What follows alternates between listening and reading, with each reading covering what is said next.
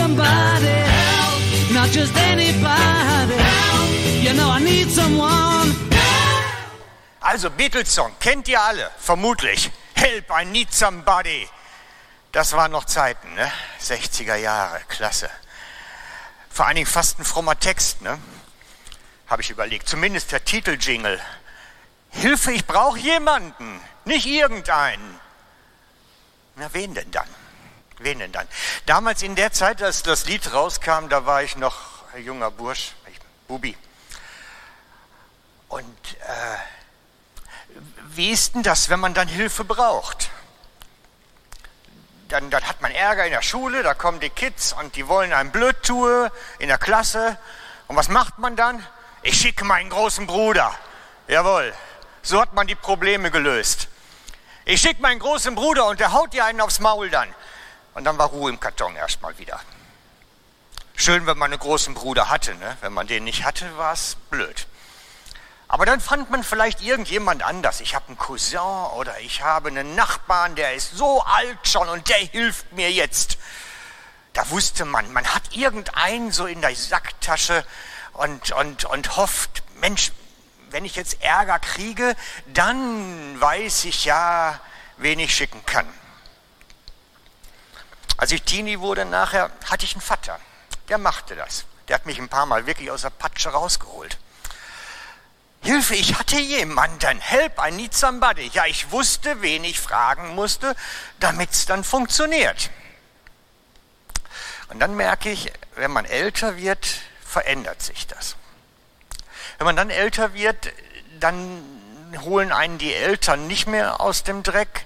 Dann ist es so, dass man in Schwierigkeiten kommt und erstmal drin steckt, dass da dann keiner mehr ist. Dass dann der große Bruder und der Cousin auch nicht mehr helfen. Vielleicht noch eine gewisse Zeit, aber irgendwann ist damit Schluss. Und dann steht man alleine da. Und dann passt der Titelsong dann von den Beatles schon. Hilfe, ist da denn jemand? Und das ist das, was ich heute in unseren Zeiten immer wieder höre. Hilfe, ist da jemand? Und Menschen auch, die zu mir kommen und mich indirekt fragen, hilfst du mir? Mensch, du hast doch, bist ein Frommer, du hast doch einen Draht zu Gott. Mensch, klär das doch für mich. Du bist doch ein Pastor, komm zu mir. Du kannst für mich beten. Help, I need somebody. Hilfst du mir? Das heißt, ab einem gewissen Alter stehen wir ziemlich blöd da. Wen fragen wir? Mit wem gehen wir um? Wohin wendest du dich denn, wenn es gesundheitlich nicht mehr klappt und die Ärzte keinen Rat mehr wissen? Woher wendest du dich denn? wenn sie dich rausgeschmissen haben auf den Job, Corona, Entlassungswelle und du stehst da und weißt nicht mehr, was soll ich jetzt machen? womit soll ich meine Familie ernähren? Was, wie soll das funktionieren? Hilfe, wo ist derjenige, der dem bösen Leben jetzt einen auf den Grind haut? Wo ist das? Wenn wir jetzt, meine, wir sind ja fromme Leute, wenn wir jetzt in die Bibel reinschauen, entdecken wir, zu Jesu Zeiten war das schon relativ einfach, die Geschichte. Wir können das sehen. Zu biblischen Zeiten sind die Leute zu Jesus gegangen und allen wurde geholfen.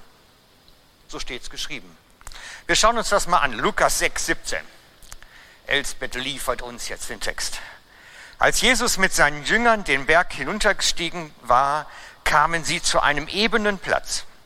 Hier hatte sich eine große Anzahl seiner Jünger versammelt und dazu noch eine riesige Menschenmenge.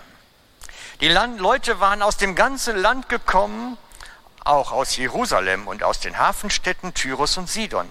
Sie wollten Jesus hören und von ihren Krankheiten geheilt werden. Alle, die von bösen Geistern beherrscht wurden, wurden befreit. Und jeder versuchte, Jesus zu berühren, denn von ihm ging eine Kraft aus, die sie alle halte. Hey, das ist doch cool. Also jetzt mal ganz ehrlich, wenn, wenn das doch heute wäre, wenn bekannt würde, da ist einer, den muss ich nur anlangen, dann ist mein Krebs plötzlich weg. Den muss ich nur anlangen, dann ist der graue Star weg. Da muss ich nur anlangen, Diabetes ist verschwunden. Hey, was wäre das für eine coole Geschichte, hä? Die kämen auch aus der ganzen Schweiz, aus Deutschland, aus Frankreich, gar kein Problem. Die würden sogar mit Corona-Zeiten kommen. Heimlich des Nachts, wahrscheinlich über die Grenze, sich vielleicht noch eine Maske umtun gerade. Hey, das wäre doch cool, wenn es das gäbe. Nur leider ist das 2000 Jahre her. Leider ist das ja 2000 Jahre her. Da hat Jesus so gewirkt. Genau so. Und wenn wir uns da genau schon reinschauen jetzt ne, in den Text, dann können wir sehen, es geht um drei Dinge. Alle wurden geheilt von ihren Krankheiten. Unten, letzter Satz. Von ihm ging eine Kraft aus, die sie alle heilte. Wow. Nix hier. Du glaubst nicht genug. Nix, das, das kam nicht vor. Da war auch nicht drin, hey, du musst noch erst ein bisschen heilig werden, dann darfst du auch Jesus mal anlange. Nein, alle wurden geheilt. Es wurde nicht hingeschaut, ob der Mann jetzt da würdig genug ist oder okay genug ist. Alle wurden geheilt, alle wurden parat gemacht. Die Besetzten wurden befreit. Wir kennen gar keinen Besetzten mehr, ne? Das ist so weit weg. Aber sie gibt's von Dämonen besetzt, die gibt es heute auch noch. Und du spürst die Dämonen um dich auch noch, wenn sie zu dir kommen und mal eben eine Depressionsdecke über dich werfen oder eben so eine richtige Ballastgeschichte auf die abladen, die gibt es schon noch. Und bei Jesus fanden sie Worte der Orientierung. Wohin wende ich mich denn, wenn ich keinen Job mehr habe, wenn ich nicht mehr weiß, wie ich jetzt eine Familie ernähren soll? Sie fanden Orientierung. Er hatte Worte der Weisheit und Orientierung. In ihm war alles möglich. Problem gibt es nicht. Wow, was für ein Mensch. Was für ein Mensch. Doch stark. Also jetzt stell dir mal vor, so jemand wäre jetzt heute hier unterwegs. Das wäre doch schon sau cool, ne? Mit dem könntest du dann durchsprechen, hey, wie ist denn das, wie führe ich eigentlich meine gescheite Ehe, dass das wirklich stimmt mit meiner Frau, wie gehe ich um mit den Verletzungen, die ich vor vielen Jahren erlitten habe. Könntest du alles fragen, super. Und würdest sogar eine gescheite Antwort kriegen, die funktioniert und verhebt. Und jetzt kommt das Spannende. Jesus ist immer noch hier, derselbe gestern und heute. Boah, Amen. Seid ihr dabei? So ist es. Jesus ist der gleiche, immer noch. Und wir denken immer so klein davon. Aber er ist der gleiche, der Lebendige, der Auferstandene, der immer noch hier ist. Unser Glaube ist nur so klein. Unsere Vorstellung ist viel zu klein. Wir denken zu klein darüber. Er ist immer noch derselbe der gleiche, Lebensveränderer, Antwortenbringer, Befreier, Krankheitenheiler. Er ist immer noch der gleiche und er ist immer noch da. Seid ihr dabei? Glauben wir das überhaupt? Ja, ne? Ja, ja, ist so. Jesus ist jetzt hier in seiner Kraft, in seiner Autorität, mit seinen Worten. Er ist immer noch da. Help, I need somebody. Und du brauchst Jesus. Amen damals, was die Leute da erlebt haben auf dieser großen Fläche, diese Menschenmenge, das ist für uns immer noch. Das ist nicht weit her. Das ist ganz nah. Das ist ganz nah. Und er sagt immer noch das Gleiche, kommt her zu mir. Alle, die ihr mühselig beladen seid, die ihr euch Sorgen macht, die nicht mehr weiter wisst, kommt her zu mir. Er sagt es immer noch. Kein Unterschied. Immer noch derselbe. Und immer noch schickt er keinen weg und sagt, du bist nicht würdig genug. Du glaubst nicht genug. Immer noch schickt er keinen weg. Er hat sich nicht verändert. Jetzt stehen wir vor dem großen Problem. Warum erlebe ich das nicht? Ne? Ja, das ist das Problem. Warum erlebe ich das dann nicht? Ich verrate dir ein Geheimnis. Du kannst es erleben. Es ist mehr möglich. Denk mal den Horizont weiter, den Himmel größer, Jesus näher.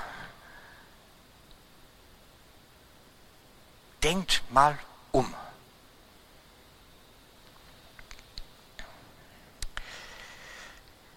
Lösen wir das jetzt? Das Spannungsfeld zwischen dem, was ich erzähle und dem, was du empfindest. Wie lösen wir dieses Spannungsfeld jetzt auf? Ich nehme euch mit auf eine spannende Geschichte. Wisst ihr, als Jesus, die Geschichte kennen wir alle, Jesus am Kreuz gestorben ist, ins Grab gegangen ist,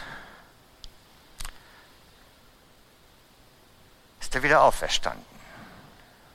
Ich will es mal so formulieren, es war so viel Heiliger Geist in ihm, dass dieser Heilige Geist seinen Körper transformierte, ihn veränderte und mit Leben füllte.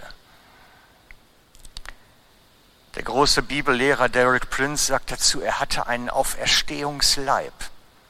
Er hat seinen Körper transformiert bekommen. Das ist die beste Beschreibung, die es dafür gibt. Und dann gab es die Himmelfahrt. Und was sagt er vorher? Freunde, ich komme wieder.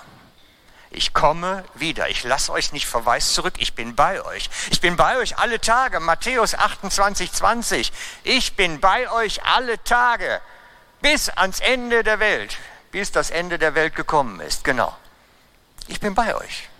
Das heißt, er kündet das an. Er ist hier. Er ist bei uns. Er ist in deiner Nähe. Er ist klar da.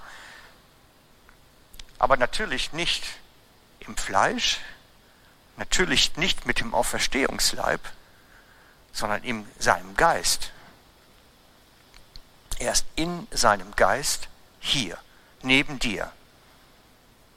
Ist auch gut so, dass wir viele Plätze immer so zwischen uns frei halten müssen. Ne? Kann sich immer Jesus dazwischen setzen. Ich glaube, der wandert heute Morgen immer mal so zu jedem einmal. Jesus ist hier, er hockt neben dir. Unsichtbar weil er ist Geist. Denn ein Geist ist nicht sichtbar. Denn er hat Ewigkeitscharakter. Ein Geist stirbt nicht, altert nicht. Und deswegen ist er unsichtbar. Weil wir im Fleisch sind, altern, sterben, sind wir sichtbar. Aber in uns ist der Geist Christi und der kann mit dem anderen Geist um uns herum umgehen. Eine von unseren älteren Frauen erzählte mir, dass sie Gebetszeit gehabt hat, ist nicht da, nein, dass sie Gebetszeit gehabt hat vor einer Woche etwa oder vor anderthalb Wochen. Und sie sitzt da und über ihre Bibel und ist am Beten und freut sich im Herrn. Und plötzlich sagt sie, steht jemand neben mir. Ich konnte es fühlen, ich konnte es nicht sehen, aber man spürt das ja so als Frau, wenn man von hinten angeschaut wird oder wenn die Kinder gerade im Rücken Unsinn machen, das spürt man ja. Gerade die Frauen sind da ja sehr empfindlich und empfänglich. Ich werde nie vergessen, ich habe mal meiner Mutter die Zunge ausgestreckt, als sie am Wäscheaufhängen war, so von hinten. Die hat sich umgedreht, mir eine runtergehauen und ich habe sie völlig entsetzt angeguckt. Frauen können das, die spüren das.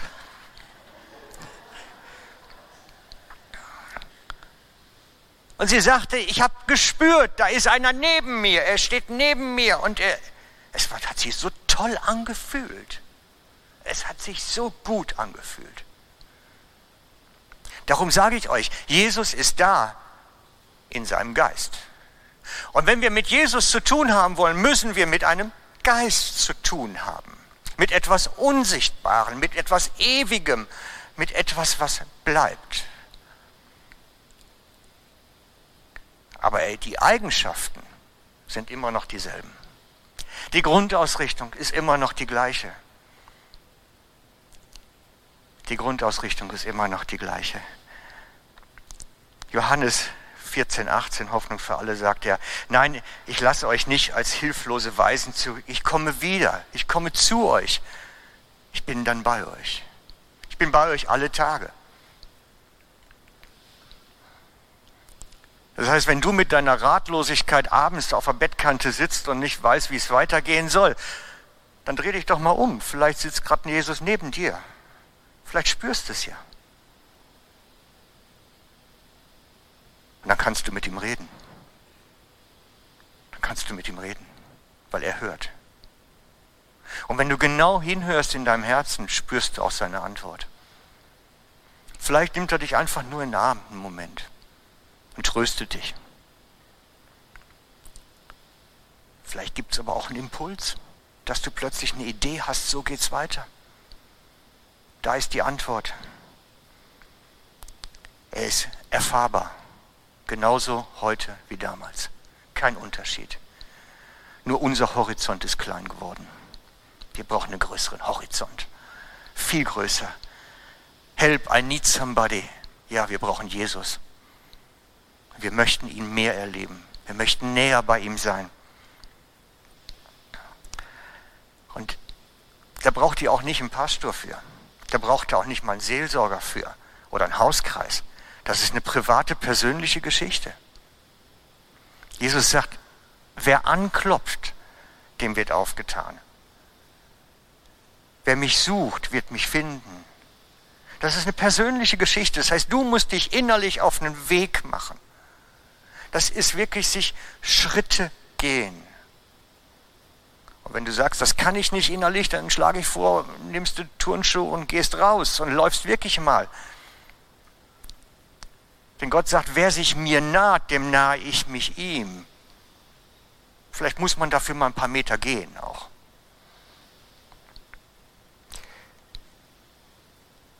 Ich möchte euch einladen. Einladen zu einem viel größeren Horizont. Jesus sagt, ich bin immer der gleiche.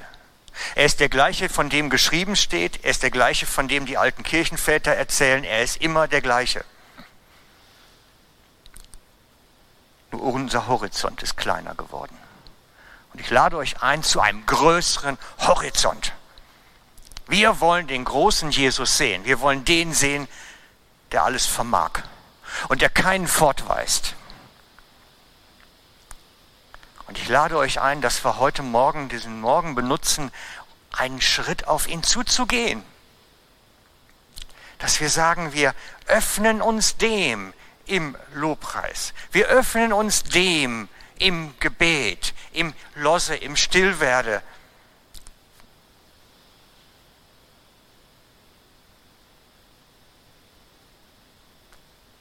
Paulus schreibt dazu in einem seiner Briefe, dass geübte Christen gelernt haben, mit allen Sinnen wahrzunehmen. Ich kann es jetzt gerade nicht, nicht perfekt zitieren und weiß die Stelle auch gerade nicht auswendig. Aber es geht wirklich um Sinneswahrnehmung. Ein Geist, der neben mir hockt, nehme ich mit Sinnen wahr. Eine liebe Schwester ist am Üben, Gott zu riechen. Ich weiß nicht, ob es funktioniert. Meine Geruchsorgane sind etwas eingeschränkt, glaube ich, mit dem Alter inzwischen. Ich spüre es anders. Ich spüre es anders. Ich lade euch ein, macht euch wirklich auf den Weg, klopft an, Jesus als Heiligen Geist wahrzunehmen. Jesus ist in seinem Geist hier bei dir und du kannst ihn jetzt im Lobpreis gleich erfahren. Wow. Amen. Seid ihr dabei? Machen wir jetzt. Lasst uns beten und anbeten. Seid ihr dabei? Jesus, und wir preisen dich für deine Nähe, für deine Größe, für deine Liebe. Wir preisen dich dafür, dass du wirklich da bist. Und ich lade euch ein, betet mit mir ruhig laut, betet mit mir laut. Bringt euer Herz mit ein. Herr, wir rufen dich an, komme du und berühre du uns in unserem Leben, in unserem, wo wir drinstecken, in unseren Gedanken, in unseren Sorgen, Gefühlen, Herr. Wir haben auch das Bedürfnis, dich zu berühren und dass du uns berührst, dass deine Kraft zu uns kommt in unser Leben hinein, dass wir erleben, wie du etwas tust, veränderst, bewegst. Komme du, Jesus. Wir möchten mehr von dir. Wir wollen nicht mehr den kleinen Horizont, wir wollen nicht mehr die kleine Decke, wir wollen den großen Jesus sehen, dem alles möglich ist, bei dem jeder eine Antwort findet auf seine Fragen. Den Jesus suchen wir und der ist nicht klein, der ist groß und den verkünden wir mit unserem Leben und mit unserem ganzen Sein. Und wir bitten dich, komme du jetzt zu jedem Einzelnen und bewege du uns. Bewege uns, Herr, bewege uns. Schenke uns den großen Horizont, Jesus.